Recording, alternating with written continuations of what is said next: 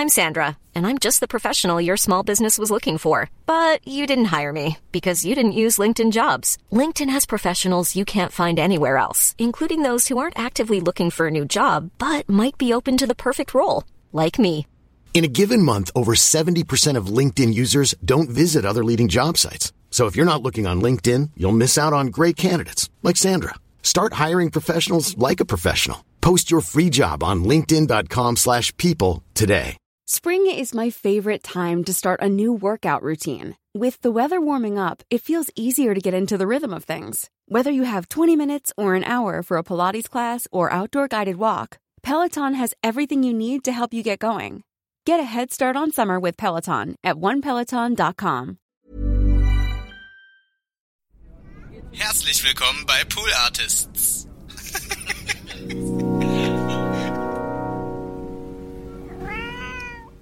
Und der Typ sagt zu mir, naja, also Kios ist scheiße. Also wir brauchen eine Serie, wo so junge Jetpiloten, das klingt jetzt alles ausgedacht, ich weiß, aber es war, ich schwöre, das ist so war. Wir wollen eine Serie, wo so junge, gut aussehende Jetpiloten, damit war ich schon mal raus, äh, aus dem All wiederkommen und vollbusige äh, Blondinen zu Hause auf. Die waren, so, ich saß nachher wieder im Flieger, mein Traum war zerplatzt. und Christiane Ruff sagte dann zu mir, ach, wir produzieren den Piloten jetzt selber. Äh, RTL sucht ja noch weiterhin so Sachen. Ja, dann haben wir den Pilot auf äh, Sony-Kosten produziert und RTL hat es dann sofort genommen.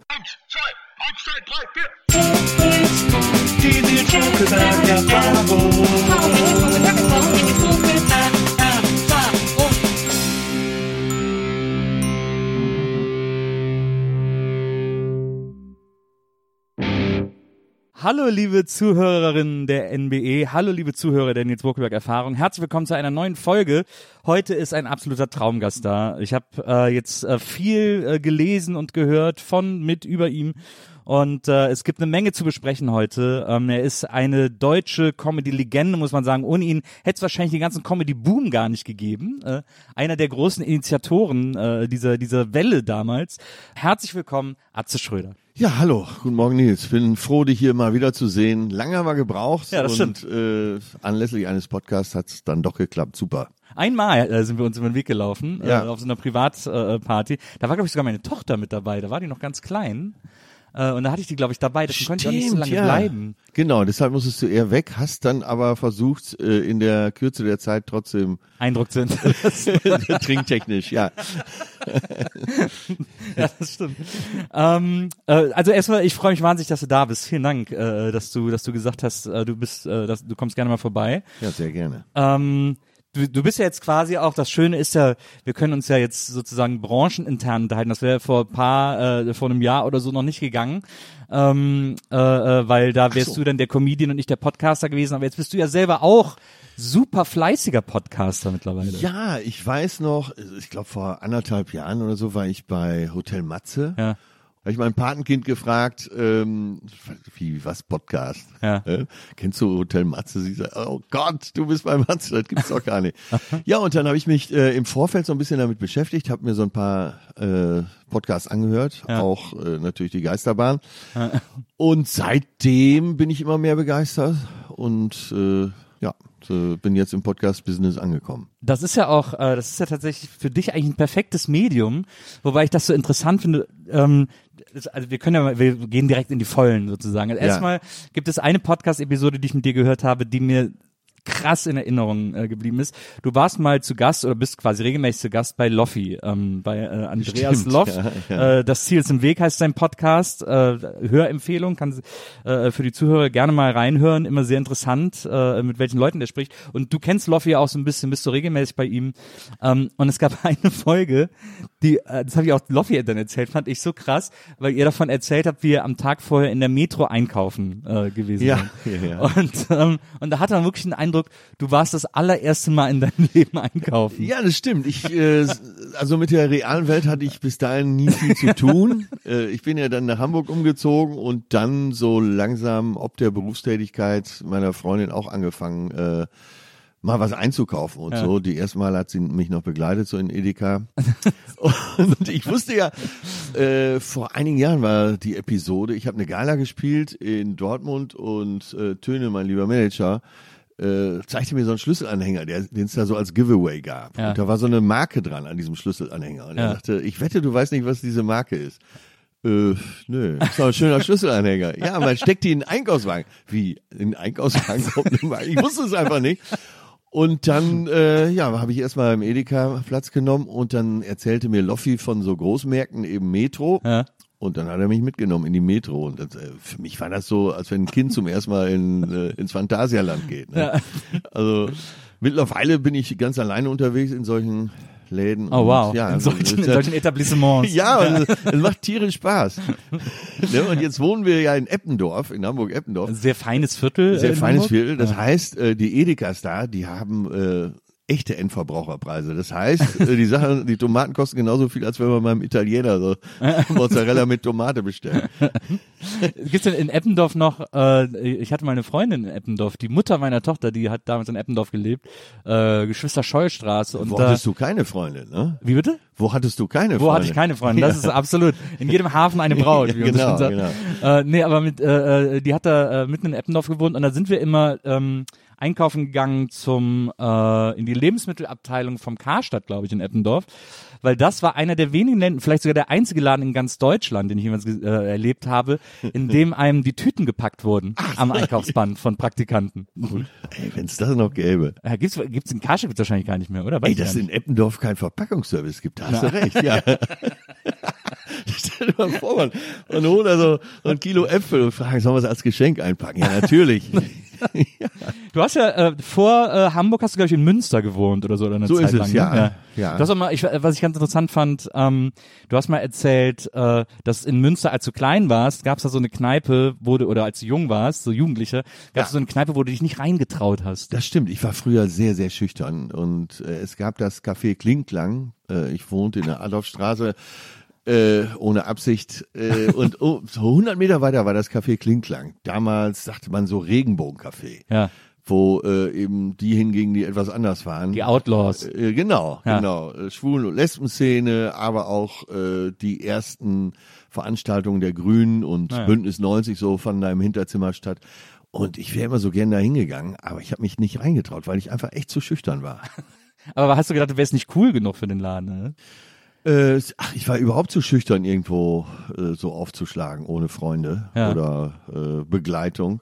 Und ja, das, äh, das Café Klinklang, da komme ich jetzt häufiger mit dem Zug vorbei, weil es direkt an der Bahnstrecke liegt. Ja. Und dann schmunzel ich immer noch so über diese Zeiten. Und heutzutage könnte ich ja wahrscheinlich nackt auf dem Tisch tanzen.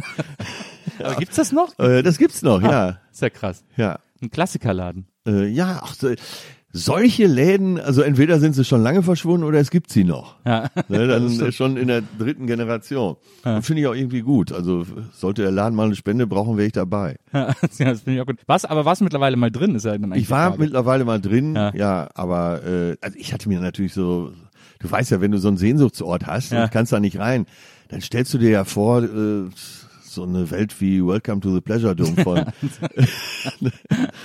äh, Frankie Goes to Hollywood, aber äh, in dem Fall war es natürlich ein ganz normales Café oder Kneipe-Café, wie es hier in Berlin Tausende gibt. Das, äh, das bringt mich auch dazu, bei der Nils Bokelberg-Erfahrung fragen wir die Gäste ja immer vorher, was sie so für Snacks haben wollen, damit sie sich wohlfühlen und so. Für dich äh, Kaffee und Schokolade, wir wussten jetzt nicht Zartbitter oder Vollmilch, jetzt haben wir dir beides Ja, hingestellt. Vollmilch passt schon, äh, aber aufgrund äh, des Übergewichts muss ich natürlich so ein bisschen aufpassen. Ne? Na, das, äh, Ich bin ja aus beruflichen Gründen gezwungen, T-Shirt zu tragen und Ja. äh, von daher habe ich eine gewisse Verantwortung optisch. ja, verstehe. Und dann, äh, und dann wollen wir natürlich, damit die Leute sich auch wohlfühlen, äh, versuchen wir mal rauszufinden, wer ihre Idole oder Vorbilder sind oder so, um es gemütlich zu machen. Bei dir gab's, hätte es da mehrere Möglichkeiten gegeben. Ähm, zum Beispiel äh, Kurt Kress, äh, damals Ja. Schlagzeuger von Passport und so. Aber ich habe dann äh, auch, glaube ich, im Podcast gehört, dass du äh, mal angeboten bekommen hast, äh, und das passt so schön zu dieser Klingklang-Geschichte, dass du mal angeboten bekommen hast, ein Interview äh, mit Jeff Bridges, äh, so ein Doppelinterview zu führen, ähm, äh, weil du den so super findest. Und äh, deswegen äh, hast dann gesagt, nee, willst du nicht machen, weil du willst ja dieses dein eigenes Bild von Jeff Ja, Bridges bewahren. ja. Deswegen haben wir ihn hier als Foto hingestellt. Ja, das, das ist schon mal sehr nett, habe ich auch direkt schon wahrgenommen, als ich reingekommen bin. äh, nach wie vor ist das, äh, ja, mein Gott, würde ich schon Ja. sagen. Also ein Knaller. Der hat eigentlich, der hat eigentlich keinen Scheißfilm gemacht, ne? Kein Scheißfilm gemacht, äh, in Crazy Heart, jeden Song selber gesungen, Ja. ist mit seiner Band unterwegs, äh, äh, ist äh, völlig straight. Na, ist anscheinend mit sich sehr im Reinen. Von ihm ist ja auch der Spruch, äh, also auf die Interviewfrage, äh, warum mögen die Leute sie so? Da hat er gesagt, ja, ein Mann, der mit sich im Reinen ist, das mögen die Menschen. ja. Und das, glaube ich, haut äh, total hin bei ihm. Na, klar, ja. Also der, äh, sagen wir, so, so ein ähnlicher Typ, nur eben, äh, also Jeff Bridges ist ja äh, ungefähr zehn Jahre älter als ich. Ja. Und, äh, so derselbe Typ, ungefähr zehn Jahre jünger als ich, ist äh, Dave Grohl. Ja, stimmt. Und da könnte man ja jetzt schon rausschließen, dass alle zehn Jahre so einer geboren wird. Ne? Aber Dave, bei Dave Grohl hat man äh, so äh, dasselbe Gefühl. Ja. Dass er klar mit sich ist, dass er sein Ding durchzieht Ja. und äh, irgendwie auch unbestechlich ist. Und das gefällt mir wirklich. Ja, und dass der Spaß hat, ne? das, das eint ja auch alle, dass man das Gefühl hat, äh, dass die äh, totalen Bock haben auf das, was sie machen und nicht irgendwie was gezwungen sind, um Ja. Scheiß zu machen. So. Also eine Drehbuchautorin, die ich in Los Angeles mal kennenlernte, Kalifornien, so eine typische Kalifornierin, äh, operiert äh, bis der Jenke kommt. Ähm, die hat mal angetrunken versucht, sich auf so einer Premierenparty an äh, Jeff Bridges ranzumachen. Ja. Und er hat sich auch mit ihr unterhalten und als sie so etwas kuscheliger wurde, hat er gesagt, ist er sofort so ein bisschen abgerückt. Äh, der ist ja auch schon lange mit seiner Frau zusammen. Ja. Und hat gesagt, ach Mädchen, ne, ich merk schon, was du hier vorhast. Schau mal an, du bist so hübsch, ne? Such dir doch einen jüngeren, gut aussehenden Typen. Ne? Ich bin verheiratet. Ja, das ist diese, das ist diese, diese Hollywood-Weisheit, ne? Diese, also diese ganz großen Stars, die sich irgendwie nichts. Ja. Und er steigt ja auch immer aus. Er hat ja, äh, er wohnt ja in Santa Barbara, Ja. so eben äh, etwas außerhalb und hat noch eine Pferdefarm. Ich Ja. weiß gar nicht, ob es jetzt typischerweise Montana ist, glaub Ja. schon. Aber da lebt er ja hauptsächlich. Also er lebt eher wie ein Bauer und wie ein richtiger Country-Musiker. Ja. Und ich glaube, er würde heute mehr denn je sagen, dass er eher Musiker ist denn Schauspieler. Ja, glaube ich auch, mittlerweile schon. Ja. Das glaube ich auch, das stimmt. Ähm, ich habe mal, ich weiß noch, das erinnert mich daran, wie ich mal vor, boah, das muss zur Viva-Zeit, ganz am Anfang von Viva, also 95 oder so war das, glaube ich, äh, war ich auf einer Filmpremiere in München von äh, Vater der Braut 2, Steve Martin, Ja. äh, Martin Short.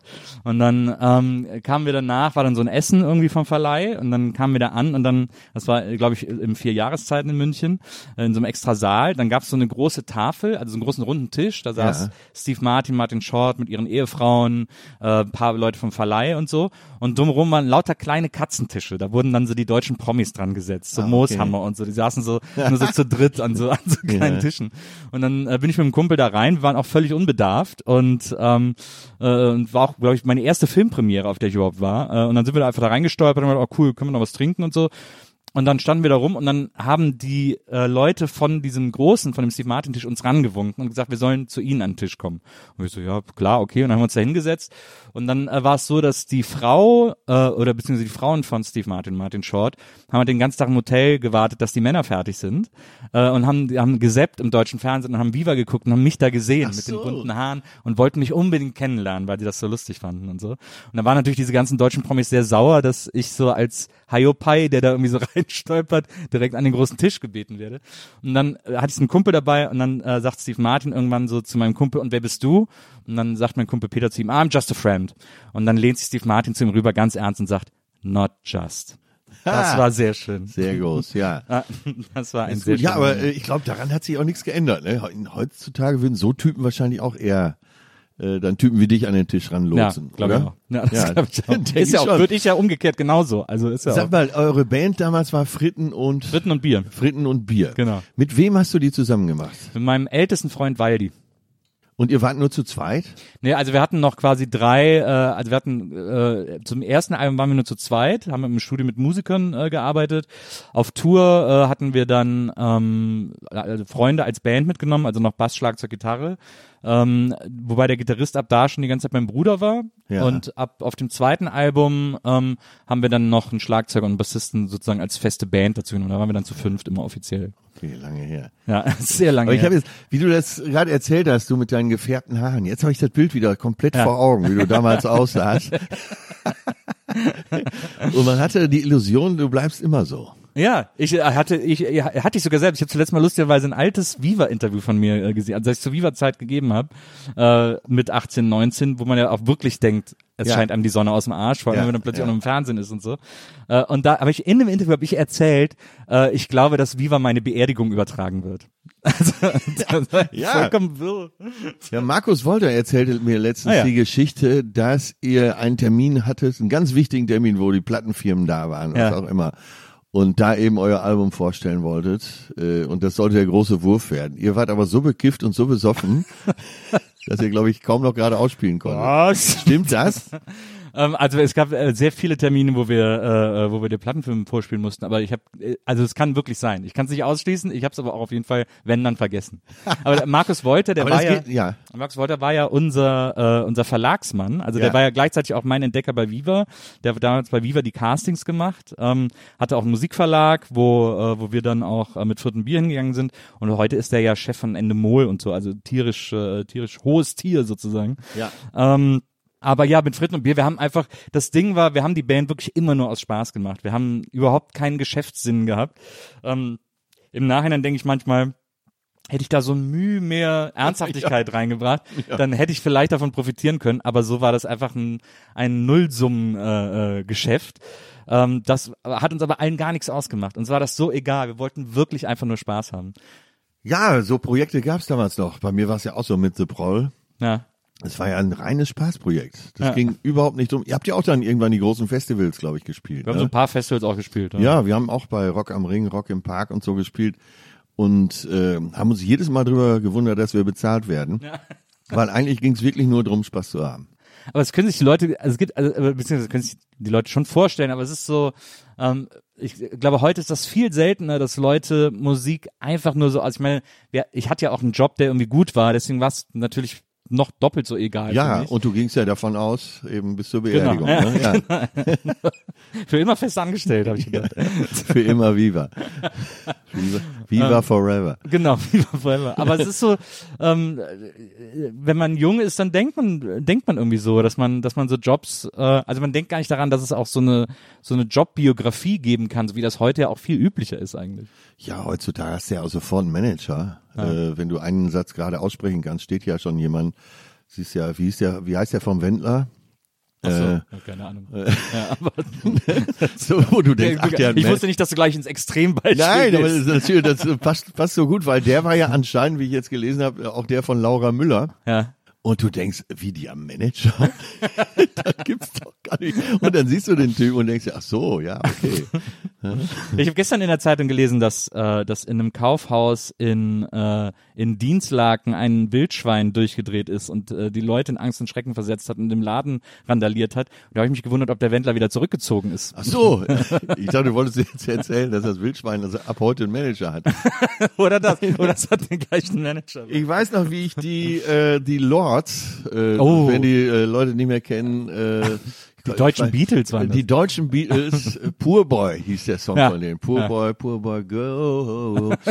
Und äh, die, also die waren dann, als ich klein war, waren die richtig groß noch. Ja. Und dann habe ich die tatsächlich mal in Essen bei Karstadt in der Sportabteilung gesehen. Die haben da eine Stunde gespielt. Es gab auch keine Garderobe. Die standen einfach so rum. Also, also zu, äh, die haben immer so drei, vier Nummern gespielt, haben dann Pause gemacht, standen dann aber weiter da rum. Ja. Und äh, das war eben die Zeit, wo man noch keinen Manager hatte anscheinend. Die Lords haben auch mal, glaube ich, auf dem Stadtfest in Wesseling gespielt. Ich komme aus Wesseling, zwischen Köln und Bonn. Und äh, da haben die Lords auch mal gespielt, meine ich. Kann Also, gut sein. Die haben auch auf dem Weihnachtsmarkt in Gelsenkirchen-Bur gespielt. Äh, die hatten es noch gut. Wir waren nach denen dran mit The Proll und da war es aber schon, da kam schon der Schneeregen und schlug so in die Bühne rein. Aber okay, das ist ja Gott sei Dank alles lange. Ich glaube auch Lord Uli ist hier in Berlin so bekannt, weil der jahrelang eine Radiosendung hatte, die sehr populär war. Ja, und ich habe ihn noch leben gesehen am Tag vor seinem Tod. Wirklich? Und zwar äh, direkt in der Nähe der Gedächtniskirche im äh, war die ganze Band mit ihren äh, lederbekleideten Damen, Ehefrauen nehme ich an. Ja, äh, die Susi Quattro Gang. ja, so, so muss man sich das vorstellen. Also, weil, kennst du noch diese geschnürten Lederhosen? Naja. Und äh, da waren die alle beim Chinesen und am nächsten Tag lese ich in der Zeitung, dass er abends umgekippt ist äh, beim Spielen mit dem Kopf auf die Bühnenkante und Ja. tot. Äh, Aber es ist natürlich mu- für, für Lord Uli eigentlich, glaube ich, der beste Abgang, den Ja, er so muss es sein. wünschen als, können, so auf der Bühne. Als internationaler Rockstar, ja. Auch bei Karstadt. Ähm, es gibt ja so eine äh, Ruhrpott-Romantik. Es gibt auch so einen Account, sogar auf Instagram, äh, dem ich folge, der irgendwie, ich weiß nicht, Ruhrpott, müsste jetzt nachgucken, wie er heißt, aber der quasi nur Fotos postet äh, aus hauptsächlich Essen der 80er Jahre. Da hat man dann viel äh, Fußgängerzone, viel so äh, ähm, äh, äh, Marktschreier vor den Geschäften und so ich habe festgestellt, dass ähm, die Leute aus dem Ruhrpott sehr fragil sind, wenn man über ihr äh, über ihre Heimat spricht. Äh, da ist, glaube ich, sehr viel verletztes verletztes Selbstbewusstsein oder so. Äh, Ja, außer man macht selber, ne? Ja, Weil ähm, kennzeichnend ist natürlich für alle Ruhris und ich erweitere das jetzt mal um Köln und Wessling, ja, was ja mindestens genauso assi ist, äh, dass alle, die die Möglichkeit haben, da wegzuziehen, auch wirklich wegziehen. ja, Ne? Selbst Stoppock äh, lebt ja, glaube ich, mittlerweile im Allgäu. ja, Ähm, ja, und diese, also diese Ruhr, äh, Ruhrgebietsromantik gibt's nicht mehr. ja, Behaupte ich jetzt einfach mal. Äh, Ob sie jemals so gegeben hat, es gab wahrscheinlich diesen Zusammenhalt unter Tage, weil da ohne Ansehen der äh, Nationalität alle zusammenhalten mussten, sonst wäre man draufgegangen. ja. Aber wem, äh, wen jetzt zu viel Ruhrgebietsromantik beschleicht, den äh, fordere ich einfach mal auf, auf der Reise durchs Ruhrgebiet mit dem ICE eine, für eine Stunde in Dortmund auszusteigen. Und wenn du dann wieder einsteigst, dann ist das völlig vorbei mit der Ruhrgebietsromantik. Echt. Es ist wirklich, es ist wirklich hart. Und Ich- das Ruhrgebiet ist ja auch hart. Ja. Natürlich. Und äh, wenn alle ehrlich sind, man versucht natürlich immer das, immer wieder das hochzuhalten mit dieser Romantik, aber schwer zu finden. Was wirklich gut ist, aber das betrifft ja fast, na nicht ganz Nordrhein-Westfalen, aber äh, zumindest das Rheinland und das Ruhrgebiet, äh, dass du schnell Kontakt kriegst. Ja. Und dass, wenn du in Essen die Rüttenscheider Straße samstags abends unterwegs bist, dass du auf Grüppchen triffst und dich dazustellst und äh, das für Außenstehende so aussieht, als würden sich alle schon seit 30, 30 Jahren kennen und die haben sich an dem Abend gerade erst getroffen und es wird wirklich das Intimste auch erzählt, scheißegal, aber wie gesagt, das geht dem Rheinländer ja auch so. Ja, ja, das stimmt. Aber es ist, ich, ich kann mich erinnern, ich habe mal vor äh, zwei, drei Jahre her oder so, da haben wir mit, äh, mit Gästeliste Geisterbahn in äh, Krefeld, glaube ich, gespielt. Und dann bin ich auch mit dem ICE zurück nach Berlin am nächsten Morgen, verkatert, völlig fertig. Und dann, wenn man dann aus dem Fenster guckt, da fährt man einmal wirklich durchs ganze Ruhrgebiet, Ja. klappert die ganzen großen Bahnhöfe ab und die sind alle ätzend. Also der Duisburger Bahnhof hat glaube ich, noch nie neue Fensterscheiben bekommen. Das ist echt so, die Hälfte einfach Schrott. Äh, und so weiter und so fort. Ähm, Ja, es gibt halt viele Gegenden, die wurden völlig vergessen. Auch Ja. äh, die ganzen Fördergelder und so sind ja dann eher nach Weimar und Co. geflossen. Mhm. Und wenn du in Weimar unterwegs bist als Gelsenkirchener, dann kriegst du vielleicht doch schon mal so ein bisschen die Faust in der Tasche. äh, und wenn du durch Herten läufst, durch Herne, Recklinghausen Süd, äh, Duisburg, Marxloh, da könntest du auch, da sagen wir es mal ganz positiv, du könntest so einen alten Pantau-Film drehen, ohne dass du dich weiter um die Kulissen kümmern müsstest. Ja, und, aber die Wahrheit ist, es ist alles so runtergekommen und die Infrastruktur ist so kaputt und, und Häuser sind kaputt. Es macht keinen Spaß mehr, Ja. da zu leben. Und selbst Gelsenkirchen, wenn ich äh, mehrere Tage äh, in der Emscher Lippe-Halle gespielt habe, dann kam schon mal vor, dass ich sonntags dann in Gelsenkirchen äh, zwei Stunden nachmittags spazieren gegangen bin. Ja. ja, das ist teilweise sehr, sehr traurig, was man da sieht. Aber es, es wird ja dann immer gesagt, dass sie sich so viel Mühe geben, das Ruhrgebiet wieder schön zu machen und äh, es gibt ja dann auch diese ganzen Landschaftsparks, äh, so wie auch in Duisburg und so. Ja. Ähm, und Das gelingt ja auch, zum Beispiel der Hafen Duisburg. Äh, da ist es ja gelungen. Da fließen aber so an eine Stelle alle Gelder. Hm. Und sobald du nur anderthalb Kilometer weiter rausfährst, Ja. ist schon wieder alles Bruch und Dallas. Es ist ja auch viel, muss man sagen. Also ich habe ja, äh, wie gesagt, als ich dann damals diese verkartete Fahrt gemacht habe, habe ich dann so ein Facebook-Posting geschrieben, oh Mann, das Ruhrgebiet ist echt im Arsch und so. Ach so, du hast eine Wanderung an Genau, dann haben sich so ganz viele beschwert Ja. bei mir. Und haben gesagt, was, du kennst das Ruhrgebiet ja jetzt nur am Bahnhof äh, äh, und so. Und dann habe ich gesagt, okay, wenn ihr meint, dann laufe ich halt einmal durch. Und dann bin ich einmal durchs ganze Ruhrgebiet gelaufen. Ich habe dieselbe Tour auch schon mal gemacht vor Jahren. Genau. Und, Und- die ist auch gut, die ist auch wirklich schön. Finde ich auch. Und Ja. da sieht man auch, dass es echt schöne Ecken gibt. Ja. Aber man sieht halt auch, man sieht auch, dass es ein paar hässliche Ecken gibt, die irgendwie auch kaputt und fertig sind. Aber vor allem sieht man, das war glaube ich das, was mich dann am meisten ernüchtert hat sozusagen, dass das Ruhrgebiet einfach ganz viel Durchschnitt ist. Also dieses ganz normale Vorstadt, das ist einfach eine riesengroße Vorstadt. Es reiht Ja, sich ja. Vorstadt an Vorstadt und überall so der Traum vom Einfamilienhäuschen und so. Ja, ja, ja, der kleine Traum. Ne? Und wenn es Sonntag wird und dich dein Mäuschen beißt, dann weißt du erst, was Leben heißt. ne, aber so kriegst du es da auch um die Ohren gehauen. Werde ich nie vergessen. Wir waren auch da an der Ruhr unterwegs von Mülheim nach Herdecke. Ja. Und ich weiß nicht, ob du auch in Hattingen warst. Äh, nee, hatte ich mal Wenn nicht. du in Hattingen stehst, so auf dem äh, Marktplatz Hattingen, dann denkst du, du bist äh, wirklich im Allgäu oder in Salzburg gelandet. Ist ja in Mülheim aber zum Beispiel auch, auch so, da hinten so die Mühl- Altstadt. Mülheim war ja bis vor Jahren noch die Stadt mit den meisten Millionären in Deutschland. Und da so. Wegen stehen den ja viele, Aldi-Brüdern. unter anderem. Aber eben auch viele Industriekapitäne Kapitäne haben da ihre Villen damals gebaut. Also es sieht schon toll aus. Auch der Stadttheater, wunderbar. Mhm. Nur das, die eine Seite. Und du hast ja gerade all die Brüder gesagt, aber Helge Schneider kommt ja auch daher. Ja. Wohnt sich auch nicht mehr da, sondern hauptsächlich in Al- Andalusien. Ja. Äh, nein, du, dir schlägt aber, was ich eben sagte, so dieses große Herz und äh, wir kommen mit jedem klar, das schlägt dir doch schon an jeder Ecke Ja. entgegen. Wir werden nie vergessen, auf dieser Tour an der Ruhr lang waren wir, äh, waren wir so an, an so einer Pommesbude und dann, ich wurde auch nicht beachtet erstmal und dann äh, irgendwie mittendrin heißt es dann plötzlich immer und Atze hier deine Pommes. Ich hatte noch gar nichts bestellt. ne?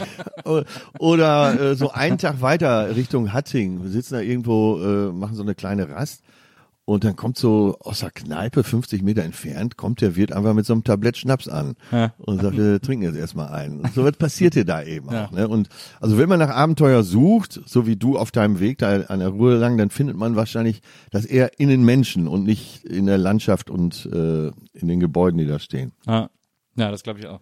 Das stimmt.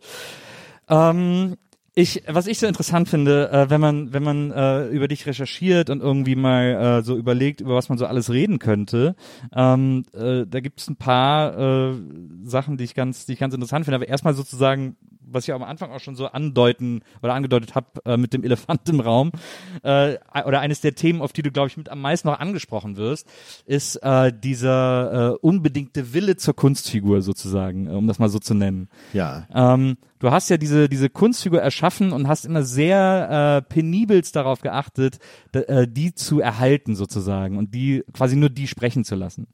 Ähm, und jetzt ist es aber so, finde ich, in, äh, vor allem jetzt durch die Podcasts und Ja. so, dass das so sehr verschwimmt mit so einem, mit, mit dem äh, anderen Atze sozusagen, dem privaten Atze. Ähm, ist, äh, entgleitet dir das langsam oder? Äh, nee, so möchte ich das nicht sagen. Äh, also nicht, dass ich äh, große Das ist sehr Kontrolle... negativ formuliert. Ja, nein, nein, aber du hast ja recht, weil äh, wenn ein großer Plan dahinter gesteckt hätte, dann würde es mir jetzt entgleiten. Aber es gab nie den großen Plan und es gab, gab nicht mal den großen Plan zur Anon Anonymität. Äh, das hat sich so entwickelt. Ja. Äh, erstmal gab's die Band und dann hieß es äh, so, wir sind jetzt der, wir sind jetzt der, wir sind jetzt der. Und dann äh, ging es relativ schnell bei mir, dass ich dann in dieser Serie gelandet bin. Und allein, wie es zu dieser Serie kam, ist, wenn du das als Drehbuch schreiben würdest, würde jeder sagen, ey, vergiss es, das glaubt kein Mensch. Äh, ich, unsere Band hatte sich aufgelöst. Äh, kennst du ja, wenn eine Band erstmal Erfolg hat, dann geht's ja mit der Oh ja. Auflösung oft ganz schnell. Wenn der Sänger so lange sich einen Snickers an der Tanke holt. Genau. So, oh, der ist schon wieder. Ja, ja, und äh, ja, es gab eben auch unterschiedliche Ziele und ähm, der eine wollte mehr Musik, ich wollte mehr Texte, Ja. ich wollte mehr reden, so dann hat die Band sich aufgelöst, ich habe noch alte Verträge erfüllt. Einer dieser alten Verträge war während des Comedy Festivals in Köln. Aber warte mal, ganz kurz, wenn du sagst, du hast noch alte Verträge erfüllt, dann ist das ja, die haben euch als Band gebucht Ja. und dann bist du da alleine angekommen und sagst, ja, ich erzähl einfach ein paar Gags.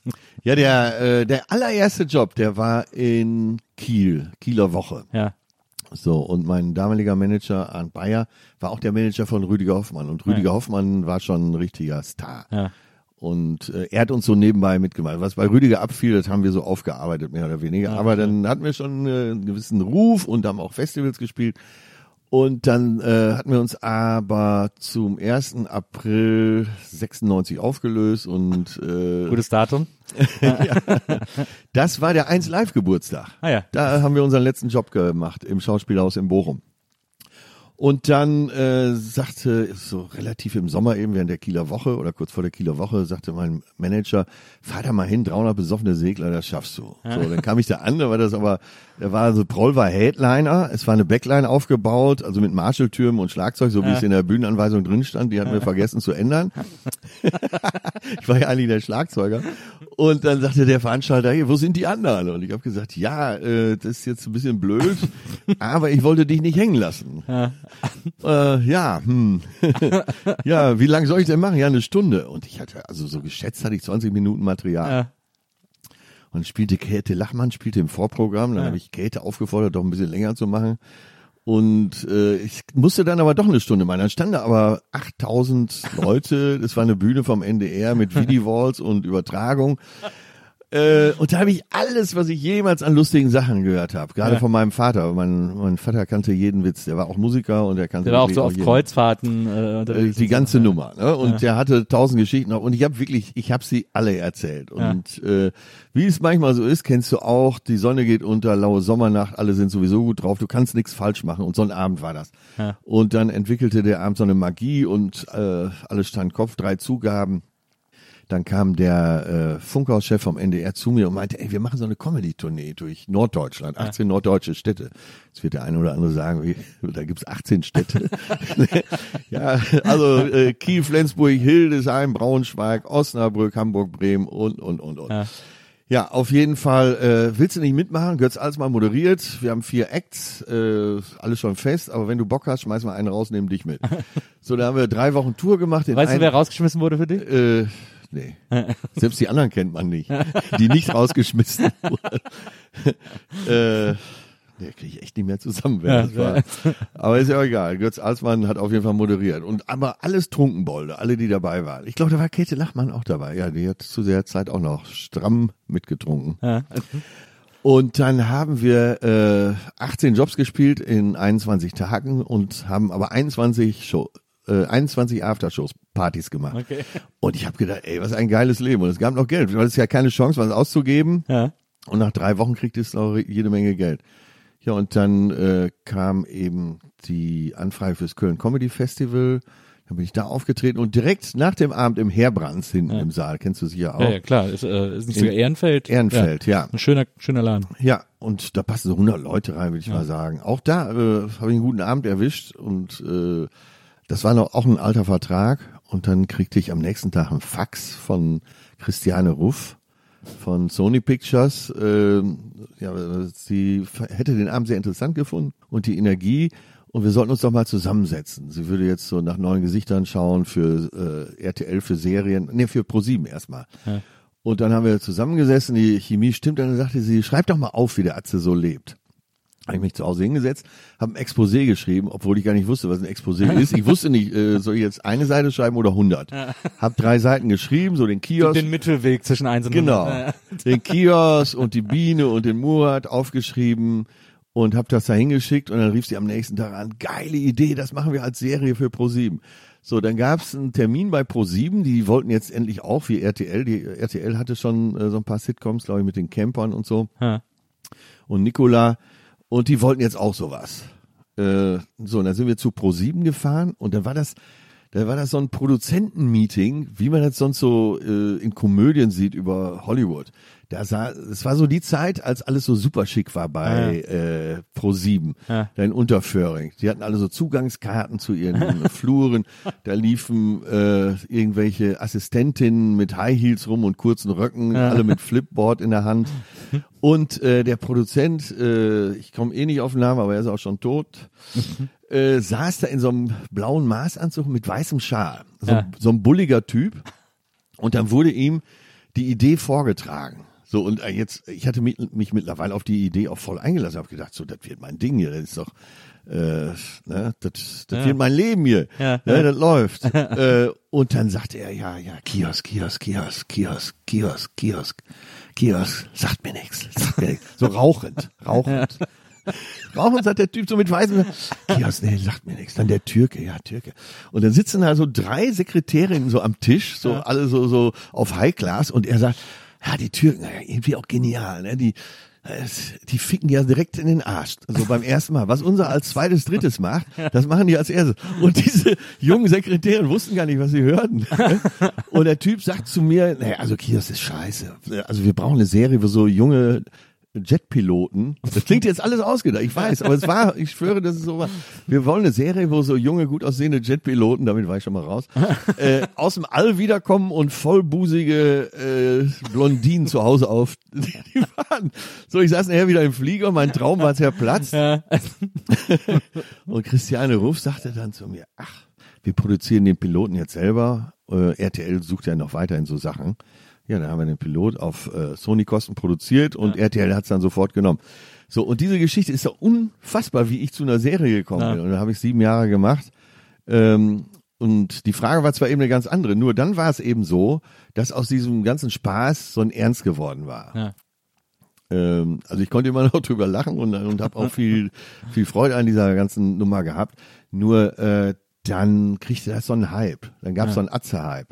Und da war der Entschluss, dass ich jetzt gegen alles vorgehe, was in der Öffentlichkeit über mich privat berichtet wird. Ja. Weil nämlich äh, das langsam losging, dass äh, vom Haus so freitagsabends Party stattfand ja, das hast du, das habe ich auch so, hast dass auch irgendwelche erzählt. Klicken dahin zogen, äh, irgendwelche Fans mit Wirklich? Bierkisten und äh, der Hund hat sich die Seele aus dem Leib gebellt äh, und das ging so nicht weiter und dann äh, Ja, und die dann gehofft, dass du rauskommst und mit den feierst. ja, ja, klar, bis heute denkt ja jeder, dass ich mit ihm einsaufen gehe, aber das schaffe ich ja gesundheitlich gar nicht. Ne?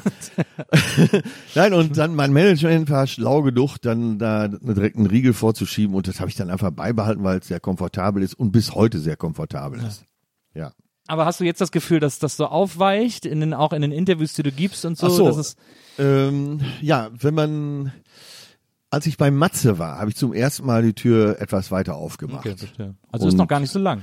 Nee, ist noch gar nicht so lange her. Äh, anderthalb Jahre würde ich jetzt mal so sagen. Ja. Vielleicht Ja, sind genau. zwei, aber ich glaube eher so anderthalb. Ja. Und ich habe ein unglaubliches Echo darauf gekriegt.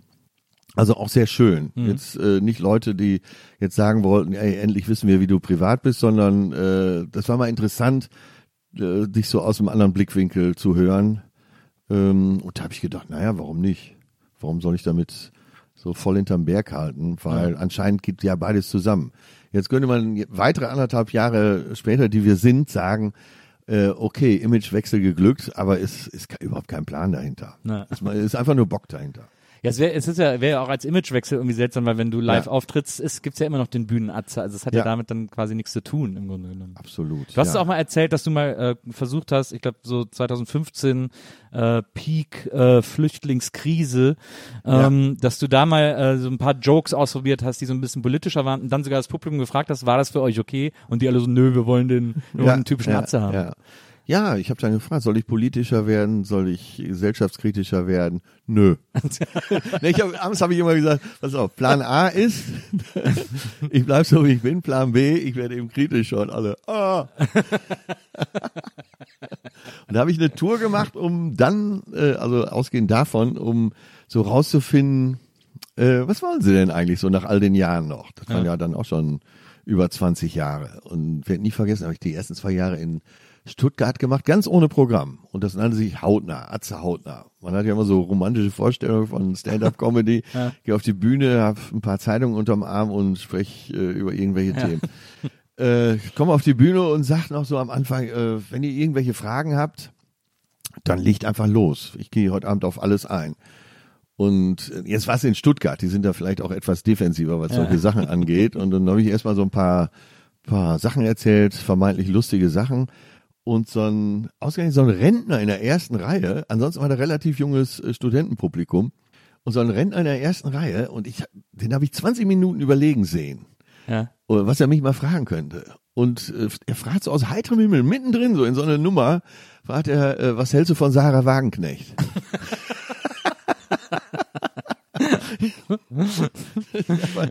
ja, dann habe ich den Plan irgendwann aufgegeben. Hat aber lange, äh, hat er sich aber lange Zeit gelassen. Ja, ja, er wollte um die, nichts um die falsch machen. perfekte Frage zu finden. Ja, die war wirklich perfekt. Wie, wie ist es eigentlich, du, äh, ich habe mal gelesen, dass du, äh, ich weiß nicht, ob du das noch machst, aber öfters mal so, äh, bevor du ein neues Programm machst, dass du sozusagen, wenn du es geschrieben hast, erstmal so eine kleine Clubtour machst, äh, um das so auszuprobieren. Jedes Damit- Mal noch. Damit das noch so einschleift sozusagen. Und halte ich immer noch für das beste Mittel, um ein gutes Programm, äh, was auch wirklich groovt, auf die Beine zu stellen. Ich sehe eigentlich bei allen, die es nicht machen, dass die, äh, da siehst du ein unfertiges Programm. Ja. Kennst ja selber, wenn dich äh, lang genug mit einem Thema auseinandersetzt, dann zwangsläufig wirst du ja äh, zumindest äh, in gewisser Weise zum Fachmann. Ja. Und das siehst und hörst du dann auch. Und wenn ich vor der von der großen Tour so 28, 30 kleine Jobs mache, das zahlt sich dann nachher so aus und du hast so einen Rhythmus drin und so eine gute Dramaturgie, hast die Nummern vorher schon so verschoben, dass es einen Sinn ergibt. Also das würde ich immer so weitermachen.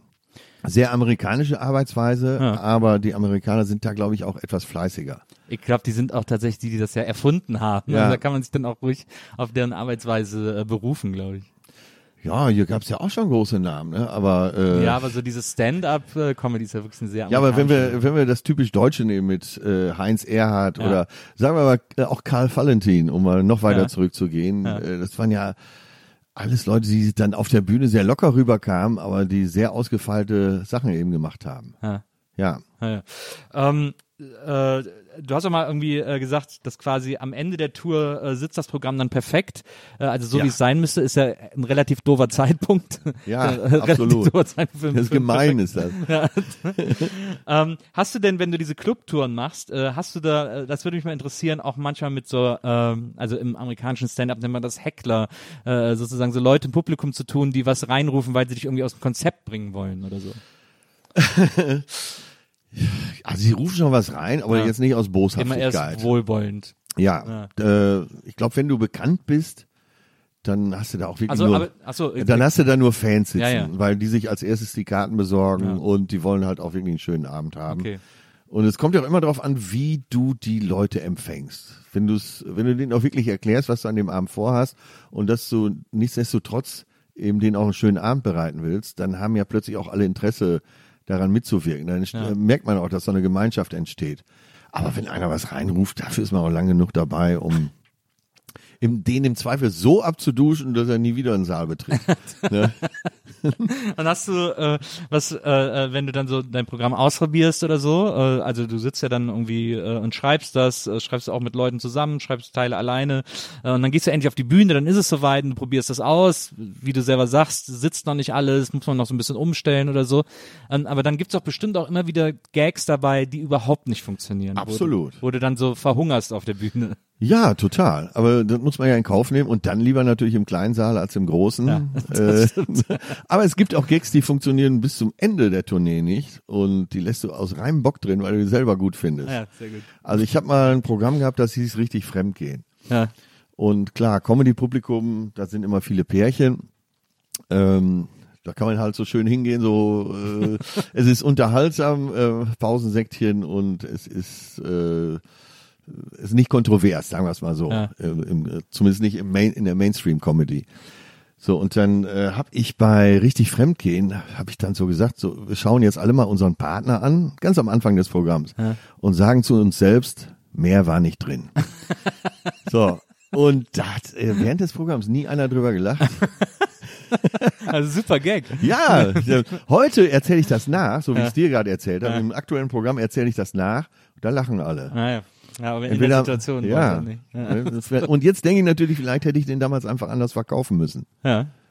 So, dass, dass sie, dass wenigstens das Pärchen, was sich anschaut, sagen kann, uns geht's ja nicht so. Äh, Ich finde das interessant, weil ähm, also ich habe jetzt auch in, äh, in verschiedenen Interviews auch äh, mehrere Gags äh, von dir gelesen und ich finde das ja immer sehr lustig. Ich finde äh, in deinen Programmen auch immer Nummern, die ich extrem lustig finde. Ähm, aber ich habe dann, äh, du hast dann mal ein Interview gegeben für ähm, für äh, für das Fan-Magazin oder so von ähm, RB Leipzig, weil die gegen Dortmund gespielt haben. Ach so, ja, Ähm, ja. So. Und diese, und dann äh, wird es so, groß, dieses Interview hat dann so einen Anreiß, dann steht so, ja, und er spricht über seine Liebe zu Dortmund, was er über äh, Leipzig denkt, und am Ende hat er sogar noch einen Witz parat, so. Und dann geht so dieses, da habe ich dieses ganze Interview gelesen, dann ganz am Ende fragt der Interview dich, hast du vielleicht noch einen Witz für uns? Und dann sagst du, ja, und pass auf, ich lese ihn dir jetzt vor, weil ich hätte gerne eine Erklärung, Okay, wo der ja. herkam. Äh, da hat, war nämlich der Witz, warum möchten Männer, dass ihre Frauen Lederklamotten tragen? Sie riechen dann so schön nach Leder.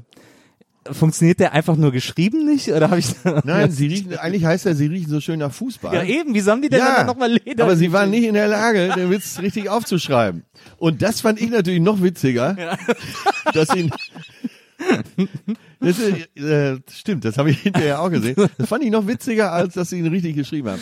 Aber da siehst du mal, Fußball und Comedy geht einfach nicht zusammen. Ja, es geht sehr schwer zusammen, ne? Das Außer ist eigentlich wenn- krass. Ja, man denkt ja immer, es gab ganz oft Anfragen, kannst du nicht vorm Spiel nochmal Ja. hier eine Viertelstunde und äh, das ist sowas geht nie gut aus. Ja. Ich habe mit Kloppo habe ich mal eine tolle Pressekonferenz gehabt, wo wir so eine Stunde uns die Dinger um die Ohren gehauen haben. Das war gut. Da waren dann aber eben ja auch Comedy-Fans äh, im Publikum. Ja. Aber äh, das ist ja das ist ja auch wieder der Beweis. Äh, Wie Und jetzt stelle ich mir aber vor, der Fußballfan in Leipzig hat das Heftchen in der Hand. Und ich habe ja schon gesagt, dass sie das Spiel verlieren werden, glaube ich, in dem Interview.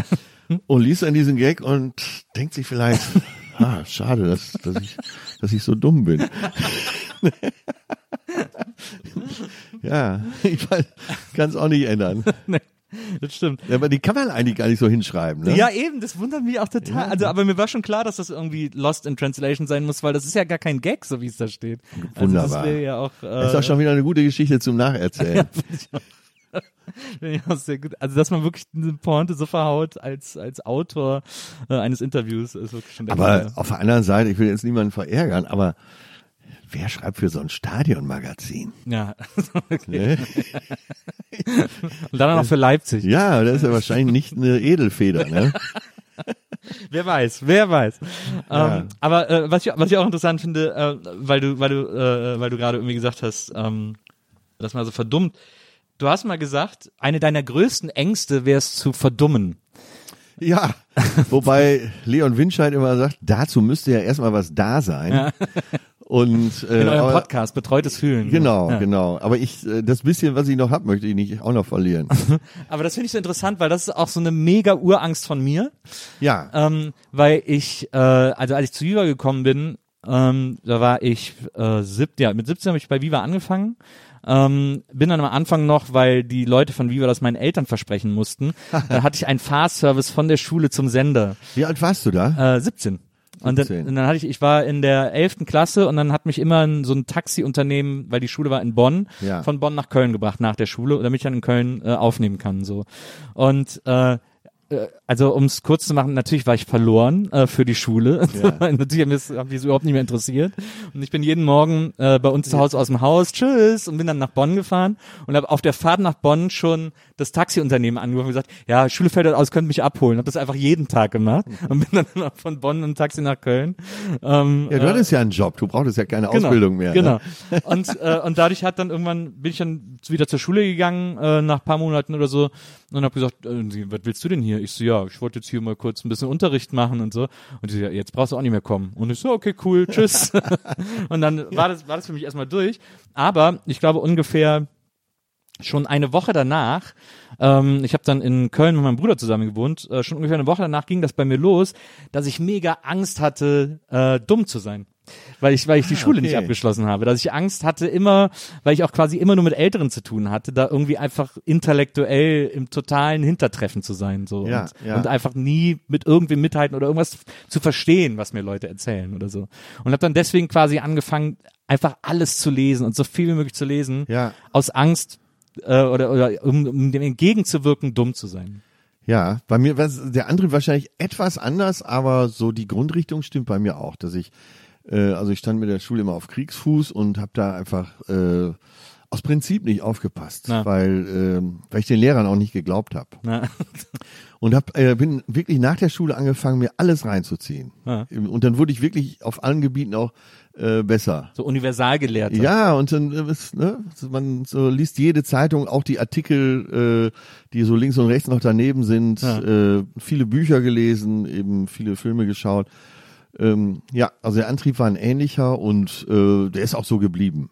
ja. Nach wie vor denke ich mir, bloß nicht verdummen. Ja. Und glaubst du, dass man, um äh, äh, Comedy oder erfolgreich Comedy machen zu können oder so, äh, auch ein bisschen schlauer sein sollte? also ich meine, so eine Figur wie Atze, ne? Die, Ja. die könntest du ja quasi nicht, die könnte ja nicht funktionieren oder du könntest die nicht so gut schreiben, wenn du äh, einerseits äh, auf der einen Seite die total magst, aber auf der anderen Seite auch so eine ironische Distanz zu der aufbauen kannst. Äh, Oder ja, die das- zu sich selber aufbauen lassen Äh, kannst. das glaube ich auch, ja. Und jetzt kann ich natürlich sagen, ich schreibe ja nicht alleine, hauptsächlich mit Till Hoheneder zusammen. Ja. Und ich schreibe gar nicht mehr alleine. So, äh, einfach, aber so aus Bockgründen, weil es Ja, einfach mehr Spaß macht, so zwei zu schreiben. Ja. Ähm, ja, stimmt schon. Äh, So eine Figur muss ja auch im Augenzwinkern sein und wenn man dieses Augenzwinkern nicht irgendwie erkennt, dann kann es, glaube ich, langfristig auch nicht erfolgreich sein, sondern vielleicht so äh, ein, zwei Seasons. Ähm, aber es gibt mittlerweile schon Komiker, wo ich sagen würde, also früher hat man gesagt, mach die Ausbildung zu Ende. äh, und, und trotzdem, es geht heutzutage. Ich Ja. weiß, dem einen oder anderen, ich muss das jetzt so formulieren, dass ich auch keinen verrate, aber will ja auch niemanden in die Pfanne hauen. Ich weiß aber unter anderem, äh, dass äh, Markus Wolter, äh, dass einigen Fernsehmachern so lange der, so langsam der Kragen platzt Ja. und diese Scheiße nicht mehr hören können. Hi, hey, wo seid ihr und ist die Stimmung gut? Ja. Äh, und ich könnte mir vorstellen, dass da so eine kleine Gegenbewegung gibt. Hoffen wir mal, das funktioniert. Aber es ist ja das Ende der Fahnenstange erreicht, wenn du äh, es gibt ja Formate, Love Island und wie sie alle heißen. Äh, du kennst sie sicher besser als ich, weil du noch größerer Trash-Fan bist Ja, als aber ich. selbst mein Trash-Herz ist langsam ein bisschen überstrapaziert. Und hast du nicht das Gefühl, es geht ja langsam. nicht. Was willst du machen? Die Ja, ja. können sich ja nur noch gegenseitig erschlagen vor laufender Absolut, na absolut. Es wird ja mittlerweile versuchen die ja auch so, äh, also die Formate werden ja immer steiler sozusagen Ja. auch in ihrer äh, in ihrer Anmutung und auch in dem in der Art, wie sie versuchen den Konflikt, äh, weil nur Konflikt für die Leute noch interessant ist, äh, herzustellen. Und und die die Figuren, die da dann am Ende irgendwie auf uns herniederrieseln und davon übrig bleiben oder so, Ja, genau. das, und die man ja dann auch alle auf Instagram dann noch weiter verfolgen kann, das wird immer unangenehmer. Also Genau, auf der einen Seite wird's immer unangenehmer, weil heftiger und äh, die Auseinandersetzungen werden immer aggressiver und die Ja. Konflikte. Auf der anderen Seite hast du nur noch Shows, selbst mit äh, hochintelligenten, unterhaltsamen Menschen, wo es nur noch Games gibt.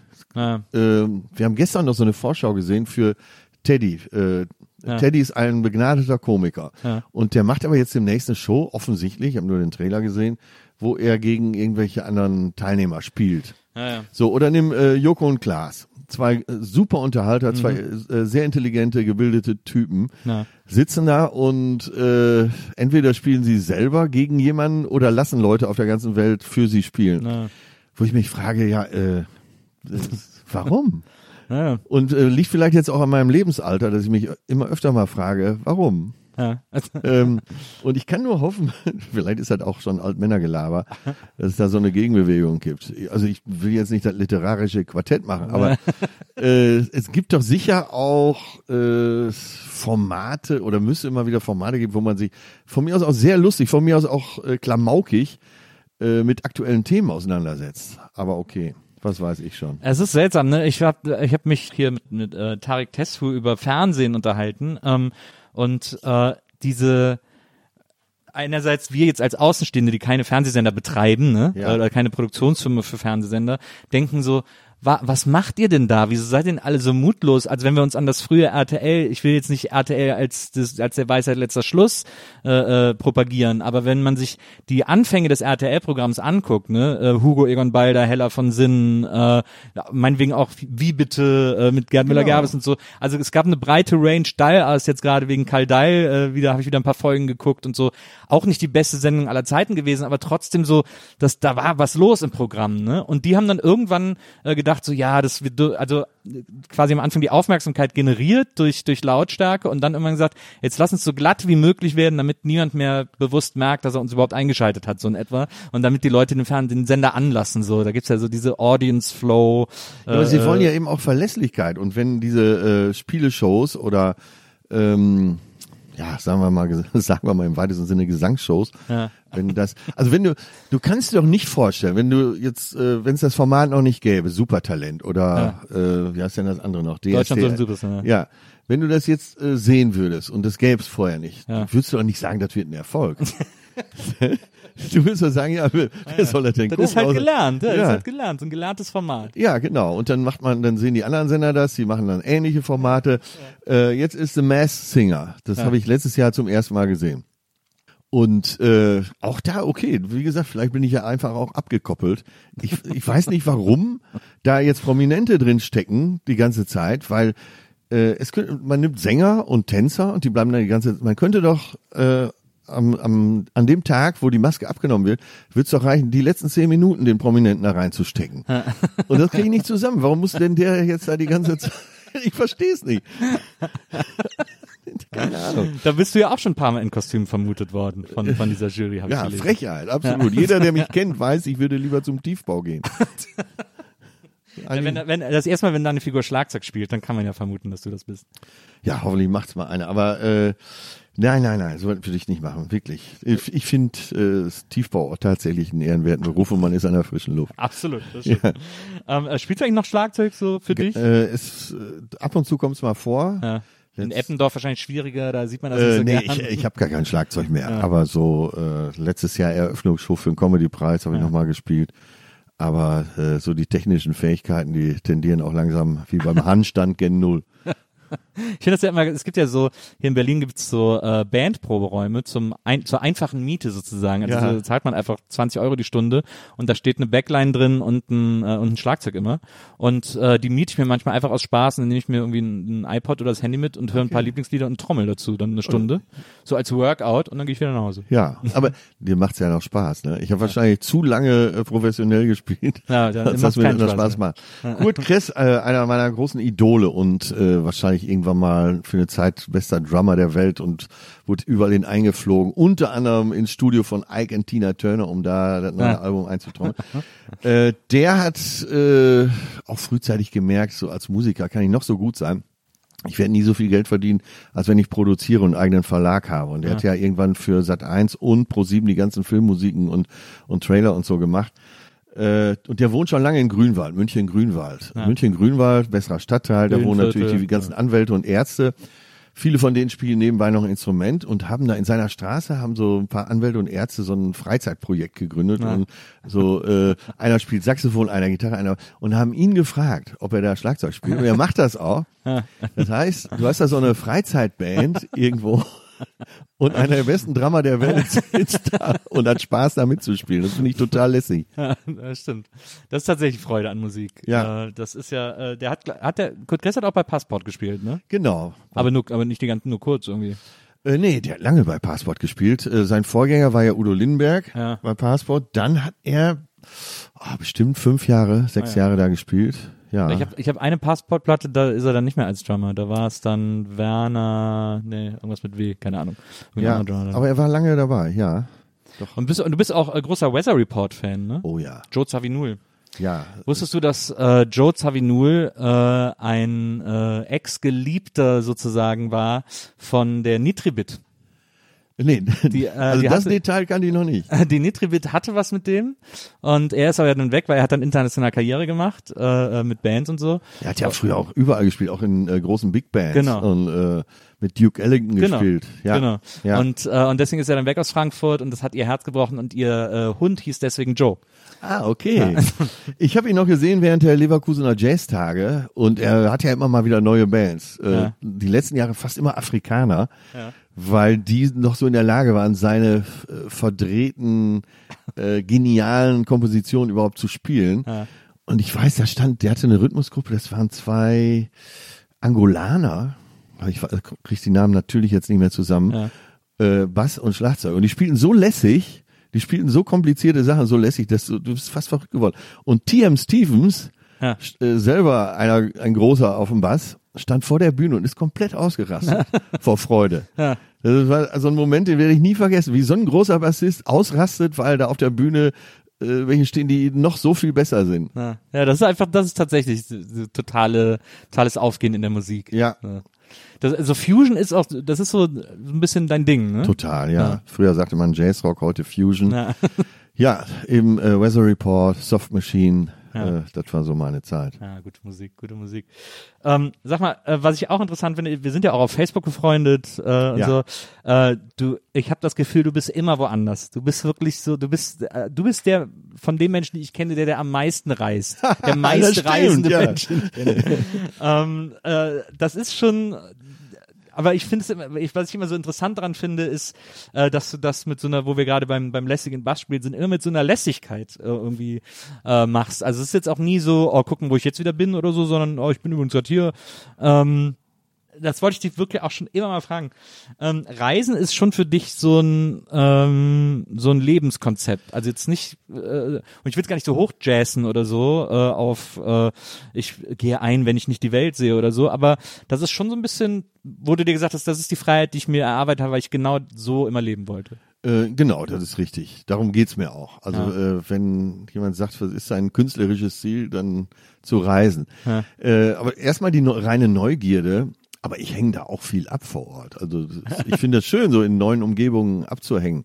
Jetzt hatte ich ja mit Bettina Landgraffe oder beziehungsweise Bettina, beziehungsweise Bettina Landgraffe hat ja dieses tolle Projekt da in Ghana. Deswegen war ich öfter mal in Ghana. Ja. Und wenn man da mit den Leuten abhängt, äh, dann ist das äh, so ein, so, dann wird's automatisch lässig. Ja. So, und äh, wie du schon richtig sagtest, ich mache jetzt äh, keine bewussten Bildungsreisen, obwohl du natürlich immer, immer was mitnimmst. Und gerade wenn du mit den Leuten abhängst und nicht da in die Touristenfallen tappst, nimmst du ja am meisten mit. Ja. Und in äh, Ghana war es so, also ich will mir jetzt, ich sage das so oft, ich will mich nicht besser machen, als ich bin. Ich muss mal langsam eine andere Formulierung finden. Aber, ich- hier hast du es- noch nicht gesagt, das ist okay. Nein, ich bin ja da so reingeschlittert. Äh, also nach Ghana kam ich, äh, ich habe bei Wer wird Millionär eine halbe Million gewonnen, dann äh, habe ich versucht, das Geld so einzubringen, dass nichts verloren geht. Äh, UNICEF und Rotes Kreuz, die brauchen schon mal 50 Prozent für die Verwaltung, das war also keine Option. Bettina Landgrafe kennengelernt über einen anderen Kontakt, äh, die war schon lange in Ghana vor Ort, sie sagte, hier kommt jeder Cent an. Ähm, und ich wollte, seitdem ich Kind war, immer nach Ghana. Mein Vater hatte mir mal ein Buch geschenkt, als ich Kind war. Wo kommt der Kakao her? Naja. So, und also der Kakao kam aus Ghana. Also wollte ich immer dahin und dann war es soweit, hatte ich eine gute Gelegenheit. Dann hat sie gesagt, komm doch mal etwas eher, bevor jetzt RTL und so auch da sind, um zu filmen. Und dann bin ich äh, fast zwei Wochen eher dahin gefahren. Und dann haben wir äh, so historische Städten da auch besucht. Unter anderem äh, waren wir in Elmina und Cape Coast. Cape Coast war der erste Ort überhaupt in Afrika, wo afrikanische Sklaven verladen wurden für die große Reise über den Atlantik. So, guck mal, kriege ich richtig Gänsehaut, wenn ich von erzähle. Also wie wir, äh, wenn man den Vergleich überhaupt zulassen darf, so die KZs hier als Gedenkstätten pflegen, pflegen die eben das. Ähm, und da gibt's äh, vor 350 Jahren ging das da los und Millionen, 60 Millionen Sklaven sind über allein über dieses Vor verladen worden.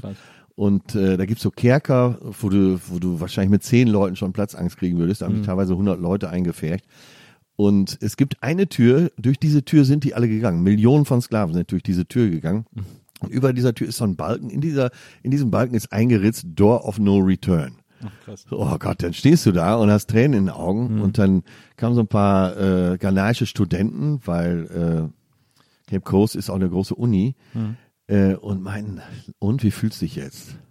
So, äh, also das ist jetzt alles nur ein Beispiel, wie die dann Ja, so drauf sind. Und dann habe ich gesagt, ja- boah, was soll ich sagen? Ich hatte natürlich Tränen in den Augen, war am Heulen und habe gesagt, scheiße, ey, das, das tut mir alles so leid.